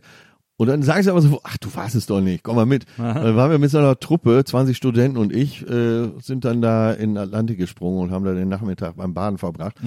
Und dann, äh, klar kann ich jetzt von diesem Vorher erzählen, aber das, was dann im weiteren Verlauf des Nachmittags passiert ist, ist fast noch, äh, äh, noch erweiternder, Ja. äh, als dass man da so eine Gedenkstätte Stätte besucht, ja. Ja.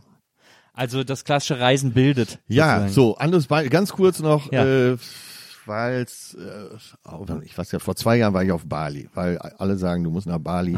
ich jetzt nicht mehr übrigens. So ein Chaos und so eine Hitze und so eine Verschmutzung. Ich, weiß gar nicht, wo die Eat, Pray, Love gedreht haben, weil da kann es nicht gewesen sein. Weil du wirst nirgendwo eine Stelle finden, äh, wo keine Mülltüten liegen und, und wo keine Menschen sind. Naja, auf Bali, äh, dann eben auch da am Strand äh, gelegen, ähm, abends und dann wird da gezeigt äh, Asia's Next Top Model. Ja. So, und dann mit, äh, mit Balinesen abzuhängen und da Asia's Next Topmodel zu schauen, das ist ja äh, eben auch erweitern. und die Malayen gewinnen immer, Ah ja. übrigens. Und ähm, aber das, äh, also ich habe zum Beispiel äh, Maria und ich, wir haben überlegt, ähm, wir haben immer überlegt ins Ausland zu ziehen, weil Deutschland irgendwie auch so ein Land ist. Also ich habe jetzt glaube ich in allen Städten in Deutschland einmal gewohnt, wo man gewesen sein muss. In alle, in alle relevanten. genau, in allen relevanten Städten. München, Genau, München habe ich Hamburg. studiert, Hamburg habe ich gewohnt, aus Köln komme ich. Was ist Äh, mit Bitterfeld? Ja, da war ich noch nicht. Das spare ich mir ein bisschen auf. Okay, gut, das Soll Beste es zum sehr Schluss. gute Altersheime geben. Aber meinst du nicht, es ist immer äh, die persönliche Begegnung? Also, ja, bestimmt. Glaube ja. Ne, also ich habe jetzt bewusst Bitterfeld gesagt, wenn du äh, ein Wochenende in Bitterfeld bist und lernst drei nette Leute kennen, dann sagst du doch, ach, das ist gar nicht so schlecht da, oder? Na, ja, wobei. Ja, okay, ein Extrembeispiel, ne? Aber Also klar, macht's immer die Leute aus, aber ich glaube einfach, dass äh, im Ausland zu leben einen nochmal ganz anders äh, fordert. Ja, wo wer, würdest du da vorzugsweise? Ja, wir, das ist das Ding, wir haben jetzt die ganze Zeit überlegt. Es gab immer so zwei Hauptfavoriten. Das war, also ganz am Anfang haben wir gedacht nach Italien, weil äh, die Mutter meiner Tochter ist halb Italienerin. Äh, meine Eltern waren immer super viel in Italien. Äh, zum Teil, als ich noch zu jung war, musste ich auch immer mit und so. Also ich, ich habe eine Verbindung irgendwie zu diesem Land. Und mein Vater spricht auch fließend Italienisch und so. und, okay. da, und ich verstehe es ziemlich gut. Ich spreche es einigermaßen so, aber die verstehen mich alle, wenn ich will. So. ja, Ähm, das ist doch und- schon mal eine gute Voraussetzung. Genau, ja, genau. Ja. Und dann äh, hatte ich aber irgendwann so diesen Spleen entwickelt, zu sagen, äh, dieses Land, äh, da, also Italien fühlt sich für mich so normal an und so, ich fühle mich da auch immer sofort wohl und habe da irgendwie keine Berührungsängste, dass, dass, dass mich das gar nicht mehr fordert, da zu leben oder die Vorstellung, da zu leben. Und dann habe ich so, ein, so eine äh, Frankophilie entwickelt. Dann habe ich gedacht, ich müsste nach Frankreich ziehen. Kann ich sehr gut verstehen. Weil ich kann so ein bisschen Französisch, also ich würde wahrscheinlich auch irgendwie durchkommen, so in Paris komme ich immer durch. Äh, und dann habe ich so überlegt, so Côte d'Azur, vielleicht gibt's da irgendwie Orte, die nicht so teuer sind und dann ist man aber schon gleich in einer schönen Gegend und dann hat's auch wärmer. Ich will vor allem in die Wärme eigentlich. Ja. Ähm, so, und dann so mit Maria überlegt, und dann hatten wir uns äh, überlegt, ob wir mal Monton genauer auschecken sollen. Das ist ja quasi, da haben Ja. wir Best of Both Worlds, weil es direkt an der italienischen Grenze ist und so. Genau, da bin ich auch schon mal schön versackt. Ja, Und dann irgendwie schien aber diese Frankreich-Idee auch so unausgereift und dann ewig hin und her überlegt. Und dann waren wir jetzt letztes Jahr in Savannah in Georgia, was ein, einer der schönsten Orte ist, in dem ich jemals gewesen bin. Also Ja. unglaublich schöne, äh, schöne Stadt. Und dann hatten wir, hatten wir jetzt den Plan, weil es ja heutzutage so egal ist, vor allem wenn man so digital arbeitet wie wir, einfach überall so drei, vier Monate zu wohnen. Und dann äh, so Airbnb-mäßig oder so geht ja irgendwie relativ easy, eine Wohnung für äh, monateweise zu mieten und dann weiterzuziehen oder in irgendeiner Stadt dann zu denken, okay, hier pro probieren wir es jetzt einfach mal länger. ja, das halte ich für so mit den größten Luxus, dass du einfach losziehst und guckst. Wenn es dir gefällt, bleibst du da. Wenn nicht, ziehst du weiter. Ja, halte ich für eine gute Idee. Ja. Ja, das ich mir kommt- auch vorstellen. Das kommt dem aber ja so ein bisschen entgegen, weil du ja auch immer so lange an den, an den Orten bleibst, wo du, wo du hinfährst. Äh, ach, es geht. Das scheint nur so. Ich bin halt- ich bin am halt- ersten Tag viele Fotos und dann streuen über Monate. ja, ja, man kann das ja auch machen, ohne überhaupt wegzufahren, ne? Äh, wie wir ja gesehen haben. Aber äh, ja, man, man muss sich ja gar nicht so festlegen. Aber ich fahre auch, äh, nee, ich fahre gar nicht so lange an einem Ort. Mich zieht schnell weiter. Ja. Äh, ich weiß nicht, ob du Stefan Raab privat kennst. Äh, Nee. Der hat sich ja deshalb einen Segler gekauft, weil er quasi nach einem Tag ihn schon weiterzieht. Ne? Und also ganz so extrem ist bei mir nicht, aber ähm, ja, mit- also ich hätte schon Lust, in so einen Sehnsuchtsort zu finden, wo man denkt, das geht euch ja wahrscheinlich auch so, Ja. dass ihr irgendwo dann den Hut hinlegt und sagt, oh, hier ist es jetzt. Na. Hier fühle ich mich jetzt so wohl. Aber ähm, bist du, um, ich bin so ein richtiger Umgebungsopportunist. Ich weiß nicht, ob es dir auch so geht. Wenn ich irgendwo bin, ist es da am schönsten. Ja, das stimmt. In ja, dem ja, Moment. Das stimmt. Okay, ja. Und- das bin ich auch. Ja, Ich bin auch immer, wenn ich irgendwo, auch wenn ich im Urlaub nur einen Tag in der Stadt bin, überlege ich mir sofort, wie es da wäre, da zu wohnen. Also Ja, guck auch, wo ich. einkaufen würde und so. Ja. so, so solche Sachen checke ich direkt aus. ja, ja, ja, so geht's mir auch. Nur Hamburg gefällt mir tatsächlich am besten. Ha, in, aber in Deutschland. In Deutschland, ja. Was ist so international, wo, wo, was ist so ein Ort, wo du sagst, da, das ist so eine unentdeckte Perle. Ey, du, so, so ein Spezialist bin ich gar nicht. Ich bin- bin schon da, wo alle waren. Ja. Ne, aber bis vor drei Jahren hätte ich noch gesagt, äh, Seoul ist so eine Stadt, wo Ah, ja. ich gut leben könnte. Ja. äh, weil eins meiner Patenkinder da studiert hat. Dann äh, war ich eben zwei Wochen da und fand es sensationell. Ja. Äh, hab auch, Asien habe ich auch noch gar nicht äh, äh, bereist. Das will ich auch alles noch sehen. Also auch so Ja, wir- Japan, Vietnam. und Ja, vor allen Dingen, wir stellen uns unter äh, Südkorea was ganz anderes vor, als es ist. Wir sind- ein wunderschönes Land. Ja. Die sind äh, total Wan Bergwander verrückt. Ja. Äh, ist ja auch sehr gebirgig, das Land. Äh, zumindest hügelig. Dann ist äh, Seoul eine absolut fa- faszinierende Stadt. Sehr freundlich, äh, sehr offen. Äh, man kann da gut unterwegs sein. Dann ist es so gar nicht kriminell, weil die so einen Ehrbegriff haben, äh, dass du im Hotel, haben sie mir gesagt, ich soll die Visitenkarte vom Hotel in die Brieftasche stecken. Wenn sie weg ist, wird sie wiedergebracht. Und genauso ist es auch. Also mein äh, Patenkind erzählte mehrere Stories von äh, Mitkommilitonen, die da äh, Sachen verloren hatten. Die sind alle immer wiedergekommen. Ah, ja Also, krass. du bist einfach nicht beklaut. In meinem Alter auch wenig. äh, dann in Europa wäre es für mich Madrid. Ja. Es gibt in Madrid den Spruch, äh, in dieser Stadt ist niemand ein Fremder und das leben die total. Die haben äh, eine sehr bunte Szene, eben auch eine starke Schwulenszene, weil es immer wichtig ist für die Stimmung in der Stimmt. Stadt. Das macht, das macht viel aus. Das, ja, das äh, zieht dann auch die Künstler an Genau, naja. oder umgekehrt. Äh, das ist eben auch so eine Stadt, die sehr kunstbegeistert ist. Ja, äh, das könnte ich mir auch gut vorstellen. Ach, ich könnte jetzt wahrscheinlich 100 Städte aufzählen. Aber äh, es kommt ja auch immer darauf an, wenn du so einen einsamen Strand suchst, wo weit und breit, the beach sozusagen, Ja. wo äh, weit und breit keiner ist. Wäre das was? The beach? Für mich nicht, also ich kann nicht schwimmen und ich hasse es, ins Meer zu gehen. Okay. Nein, aber irgendwo so ganz einsam zu sein. Ja, also die, das, da ist so ein bisschen das Problem, dass da unsere Vorstellungen etwas kollidieren. Wir überlegen aber trotzdem. Also ich meine, mir macht es, glaube ich, weniger aus als Maria, wo ich bin. Weil ich, ich kann mich überall einrichten sozusagen. Ich bin immer, äh, wie du sagst, irgendwie, wo ich bin, da ist es am schönsten und, äh, und ich schaff's mir überall irgendwie so die Sachen rauszupicken, die mir dann gefallen. Also so. Ja, aber äh, Savannah hast du ja gesagt, ist Ja. schon mal äh, so ein Ort. Wie wär's mit Kanada? Oder zu kalt? Äh, Kanada äh, kenne ich auch noch nicht so gut. Ähm, da, äh, Ist aber im Winter eiskalt, ne? Naja. Aber es soll auch, soll ja auch wahnsinnig schön und nett sein, vor allem auch so von den Leuten her und so. Vancouver Island, quasi das Norderney von Kanada. Äh, ich glaube 600 Meter, 600 Kilometer breit. Ne?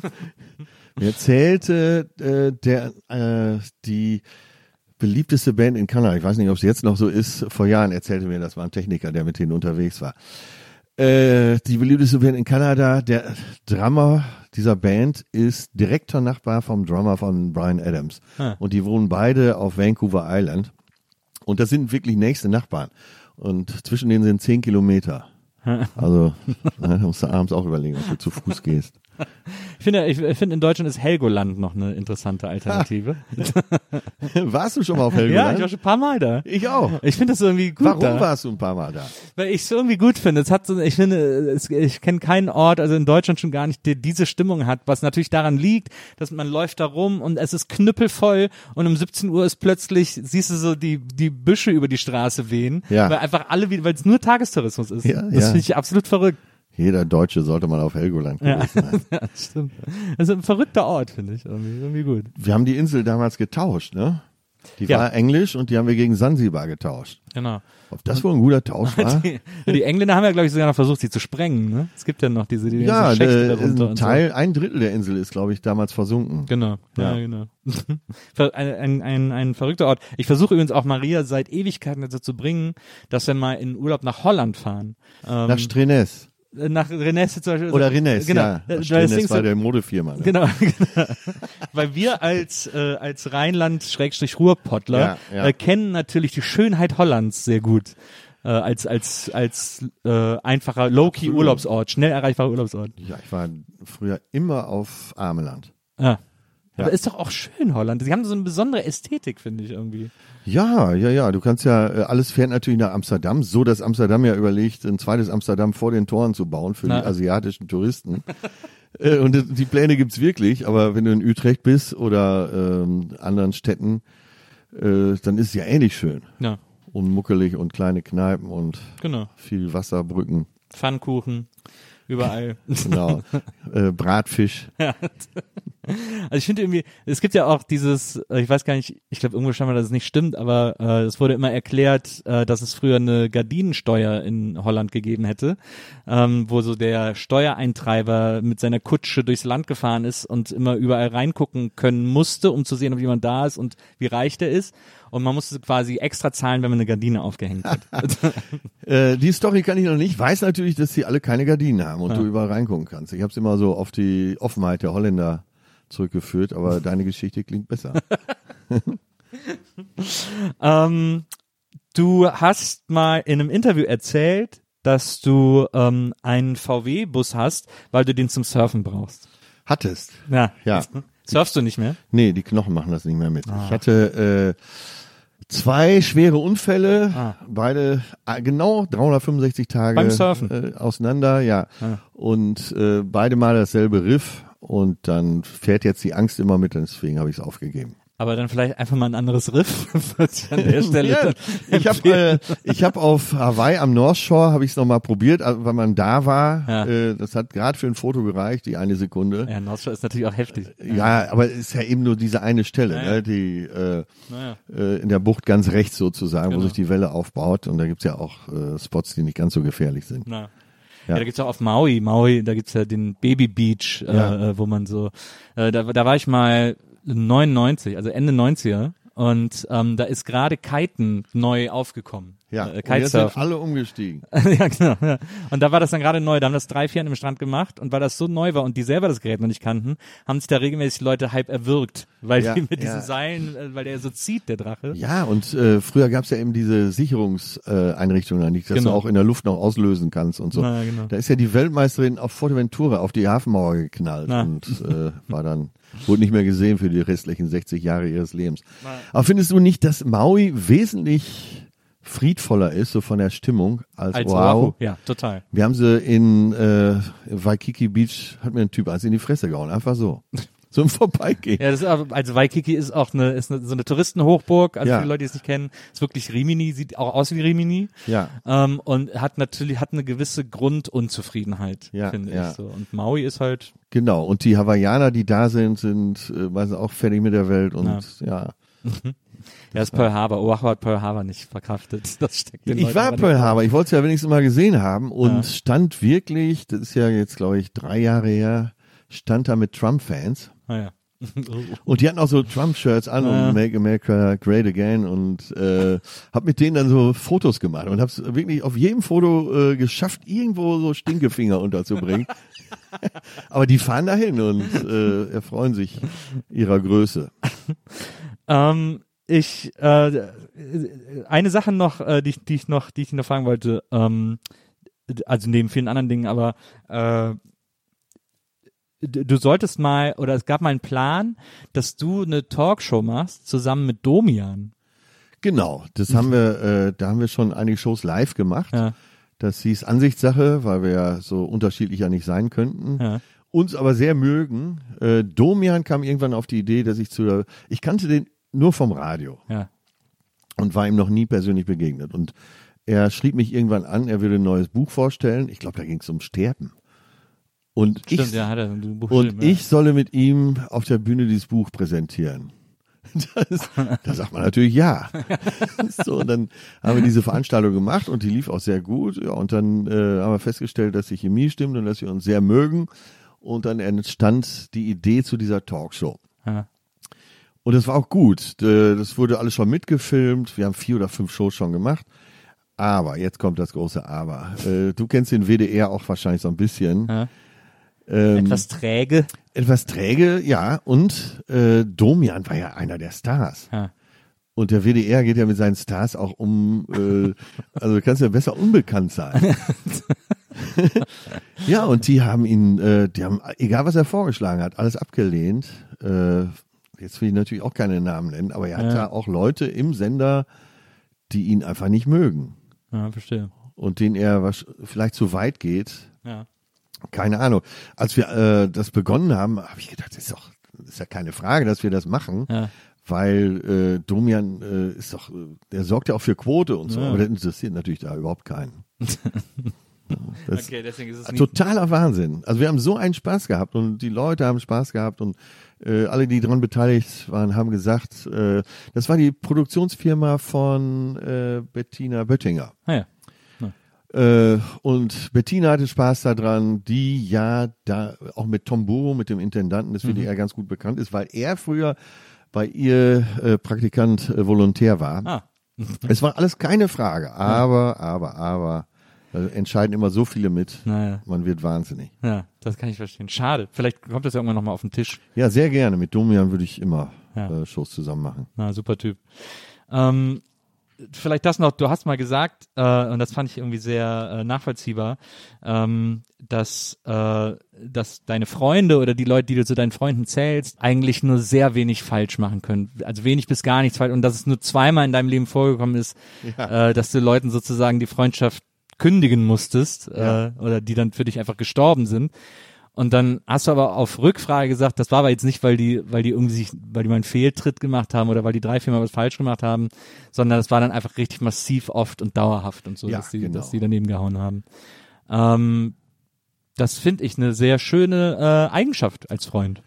Aber ich finde, ich, und ich bin auch so, äh, und ich habe, ich erlebe so oft Leute, bei denen das nicht so ist, aber ich habe so viele Freunde, die ich alle einfach so nehme, wie sie sind. Und wenn die dann halt immer zu spät sind oder manchmal auch absagen oder was auch immer, ist mir das doch scheißegal, sind doch meine Freunde. Also Ja. die sind halt so.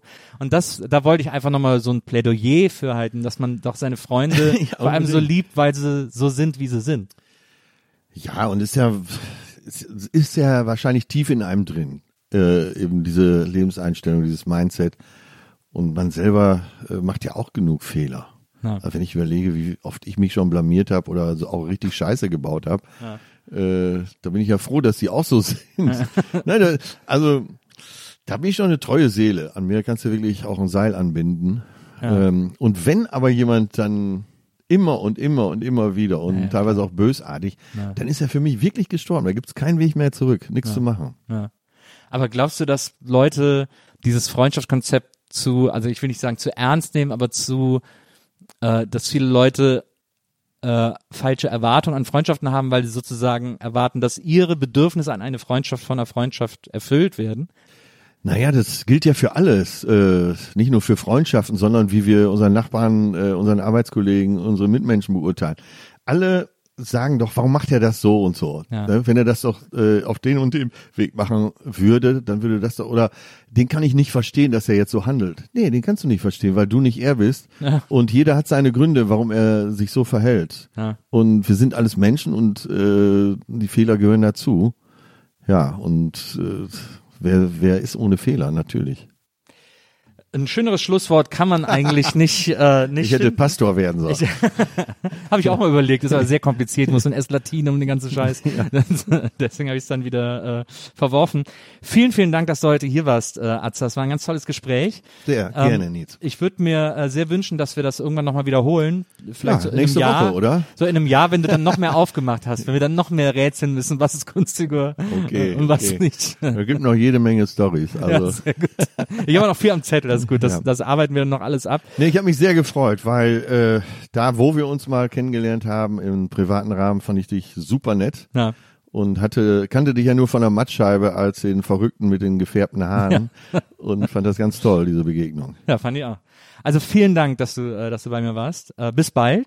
Ja. Ähm, vielen Dank an Lisa, äh, die heute äh, die Folge aufgenommen hat. Äh, und äh, vielen Dank an die Zuhörer und Zuhörerinnen vor allem, dass ihr heute alle wieder dabei wart. Ich freue mich aufs nächste Mal mit euch hier bei der Nils Bokelberg Erfahrung. Bis dahin, macht's gut. Tschüss. Die Nils Bokelberg Erfahrung. Von und mit Nils Bokelberg. Eine Produktion von Pool Artists. Team Wenzel Burmeier, Lisa Hertwig, Maria Lorenz Bokelberg, Frieda Morische und natürlich Nils Bokelberg.